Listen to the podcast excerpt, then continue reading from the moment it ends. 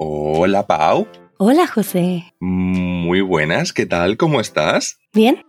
Aquí en la mañana, disfrutando, me siento contenta, relajada. Linda mañana. ¿Tú? Debo decir que lo mismo, una muy buena mañana, el sol está en el cielo radiante y tiene pinta de ser un muy buen día. Justamente estaba pensando un poquito, tenía esta idea pululando en la cabeza. Pululando. A esa palabra le tenemos que poner un pin, José. Hay que ponerle un pin, ¿eh? Hay que ponerle un pin, la vamos a dejar para un poquito más tarde. Pues yo lo que quería compartir con vos era, siendo ambos latinos, tenemos ciertas cosas en común. Compartimos cosas. Una de ellas... El idioma. El idioma, sí. Excepto por el uso de la doble L, tal vez. Eh, posiblemente uno de este, un pequeño detalle. Pero también, siendo ambos latinos, siendo ambos americanos, somos muy diferentes, ya que nuestros países también están muy alejados. Sí, a mí me pasa mucho que hay algo en mi cerebro que piensa que como compartimos el idioma, tenemos culturas muy similares, pero cuando comparto con amigos de Argentina, que es más común, que encuentre amigos de Argentina en general. Sí. o bueno, Fran de Nicaragua y ahora tú, con que naciste en Bolivia. Noto que sí tenemos diferencias culturales, pero son, son difíciles de tocar si no estás en el país. Entonces, sí, entiendo lo que dices. y no sé si a vos te ha pasado mucho que estás hablando con gente sale el tema o sale a relucir el hecho de que sos mexicana y directamente la gente aprovecha y te dice, ¿sos mexicana? O he estado en inserte lugar más común de México, he comido tal y entonces quería preguntarte si conoces o podrías compartir algunos aspectos de la cultura mexicana que, que muchos turistas posiblemente pasan por alto. Bueno, creo que hemos tocado ese tema de diferentes formas. Creo que hablamos un poquito de esto cuando hablamos de turismo en un podcast, en un episodio que hablábamos de 10 cosas que no debes de hacer en México. Una de ellas era que no te movieras en grandes ciudades, sino que buscaras pueblos pequeños también que reflejan mucho de la cultura mexicana. Y otra muy importante era que, que no hicieras planes tan precisos para ir a México, que te permitieras eh, la sorpresa y, y escuchar tal vez un lugar que te llame la atención y así, porque cuando haces planes, lo que vas a encontrar son los mismos lugares que encuentra todo el mundo. Entonces yo siempre recomiendo que hables con gente que vive en México o que disfruta mucho de la cultura mexicana y si algo así te llama la atención, que vayas ahí. Y yo sé que es muy complicado porque México es un país muy grande y depende mucho de lo que la gente busque al ir a México, porque entiendo que pueden buscar ver paisaje. Por ejemplo, hay mucha gente que busca ir a México porque quieren ir al mar, al mar mexicano o al mar Caribe o, o a disfrutar de las playas mexicanas. Y eso es un acercamiento y hay otro acercamiento que tal vez la gente disfrute ir a museos y a la Ciudad de México. Yo personalmente disfruto mucho y especialmente en México, porque yo también descubro la cultura mexicana todos los días que estoy en México. Y yo creo que hay mucha riqueza en estar en un solo lugar por mucho tiempo. Mm, por ejemplo, se me ocurre que yo aprendo mucho y logro acercarme más a lo que es la cultura mexicana en algo muy sencillo. No sé, se me ocurre que, por ejemplo, mm, lo que he tocado últimamente más seguido, digamos, es una familia que vive al lado de unos amigos, bueno, de un terreno que compraron unos amigos en donde voy a acampar. Sí. Y esta familia mantiene tradiciones que me parecen sumamente ricas y son muy sencillas. Son cosas que observas en lo cotidiano. Esta familia cotidianamente hace tortillas desde cero, desde el maíz y cosechan el maíz y, y raspan el maguey, que eso... Raspan el maguey. Todos los días. el maguey es una planta muy grande que adentro tiene, bueno, se le llama piña, es una fruta. Vale. Adentro de la planta que cuando la raspas saca esta bebida que se llama aguamiel y cuando se fermenta produce pulque, que es una bebida alcohólica que en algún momento puse un post en Discord acerca de esto. Ah. que por cierto, quienes no están en Discord todavía y son parte de la comunidad de Easy Spanish, los invitamos a que entren a esta plataforma porque hay algunos miembros que aún no están siendo parte de la plataforma, entonces, en caso de que lo estén olvidando, se los recuerdo. Y quienes no formen parte de la comunidad de Easy Spanish, les invito a formar parte para que disfruten de este espacio en donde podemos tener interacción acerca de estas cosas culturales, porque a veces pues no nos da abasto y siento que en Discord justamente es un espacio en donde podemos compartir estos detalles de cultura y comentar acerca de ellos entre los miembros del equipo y entre los miembros de la comunidad.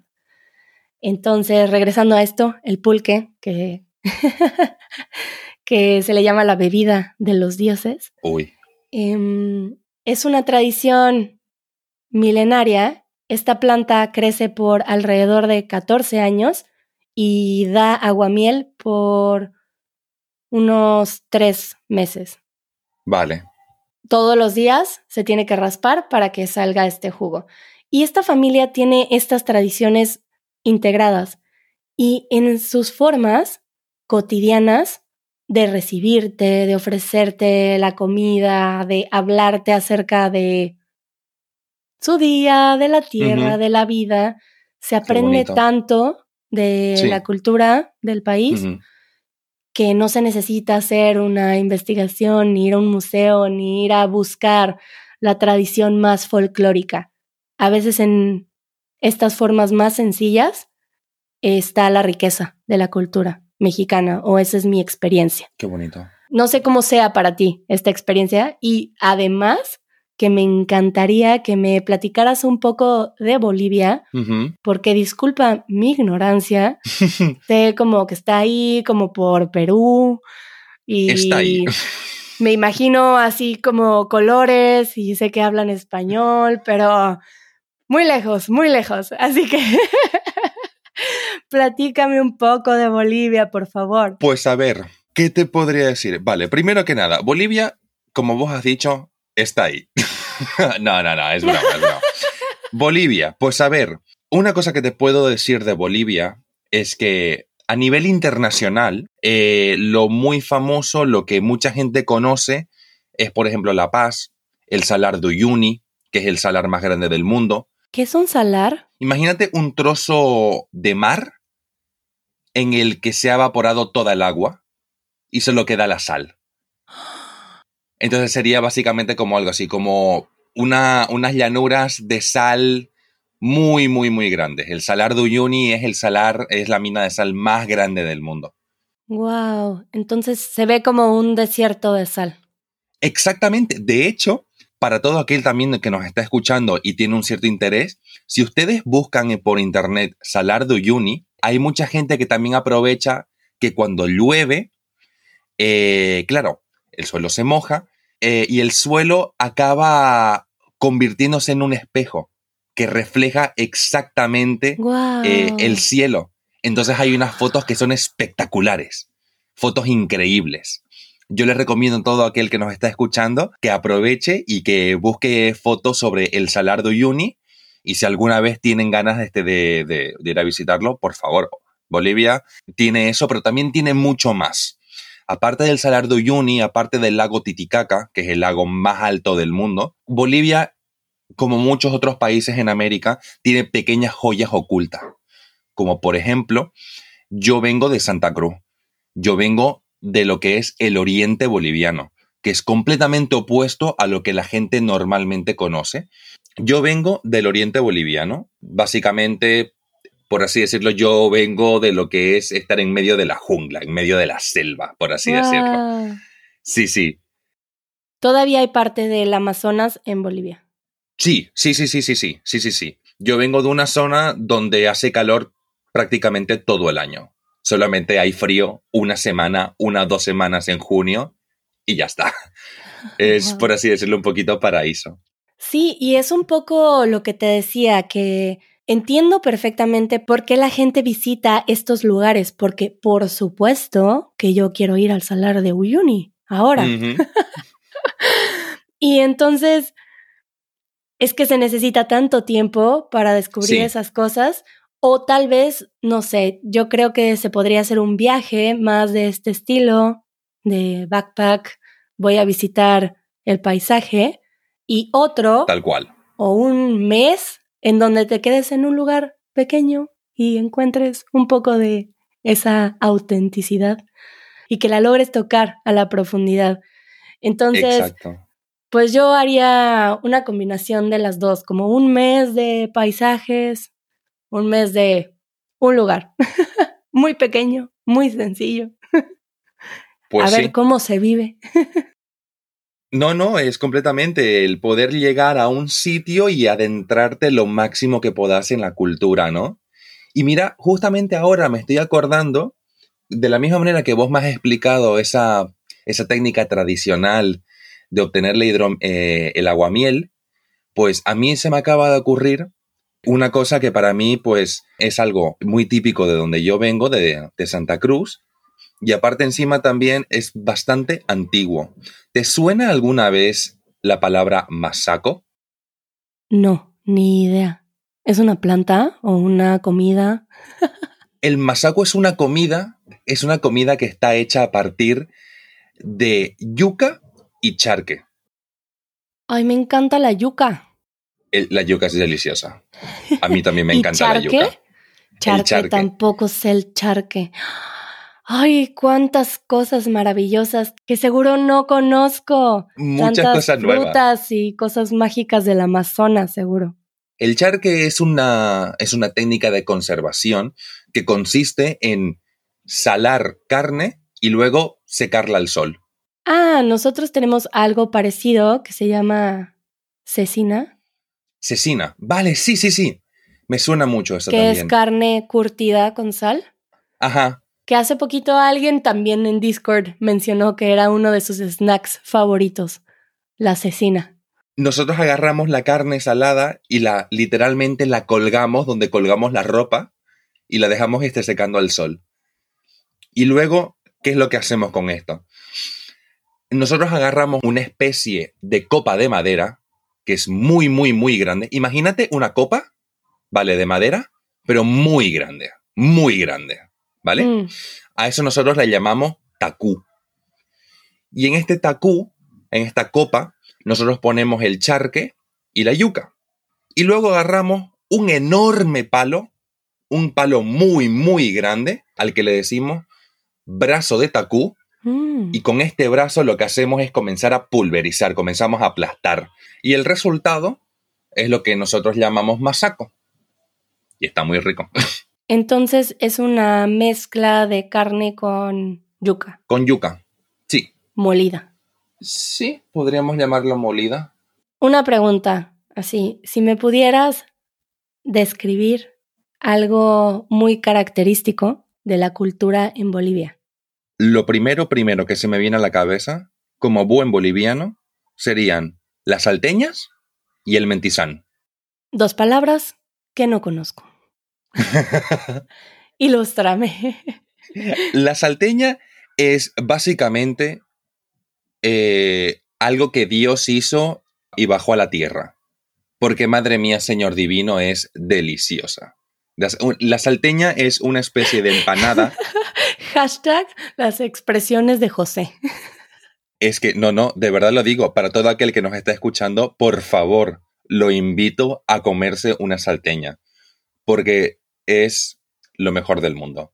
Es una empanada rellena de carne o pollo con papa y también tienes como su jugo. Es una empanada que es deliciosa y se acostumbra a comer normalmente por la mm. mañana.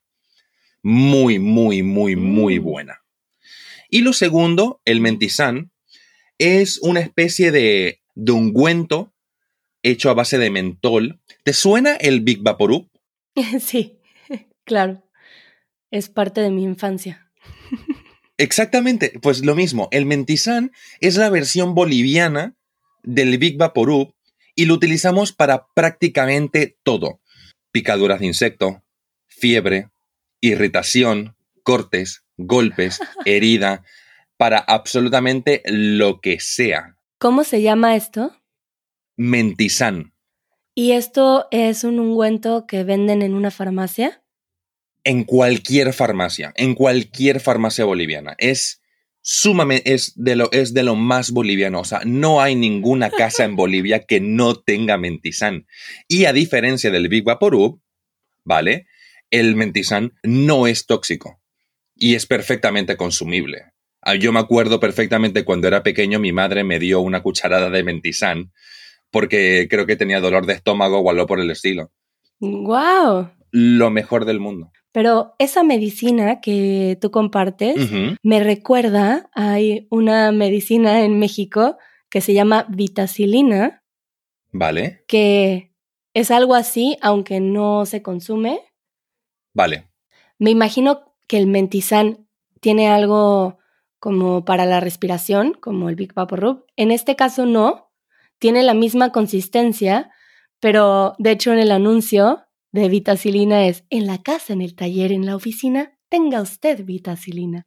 Ah, qué buena medicina.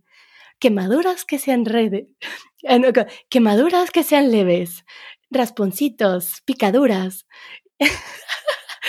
y es para un millón de cosas pero realmente es muy buena. Me suena mucho eso. No hay nada mejor cuando tienes reseca la piel, la boca, la nariz, cuando hace mucho frío. En un par de horas, solucionado. Qué chistoso que un aspecto de la cultura haya sido este detalle de este medicamento. Pues muchas gracias, José, pero antes de irnos, Sí. Yo necesito saber de esa palabra que ni siquiera recuerdo. Hablas de pulular. Pero, eh, exacto. Por favor, dime qué es pulular y por qué no está integrada en mi vocabulario. Pues básicamente eh, pulular, pues en el sentido de, de, que está ahí presente, que la tengo como ahí merodeando por mi cabeza.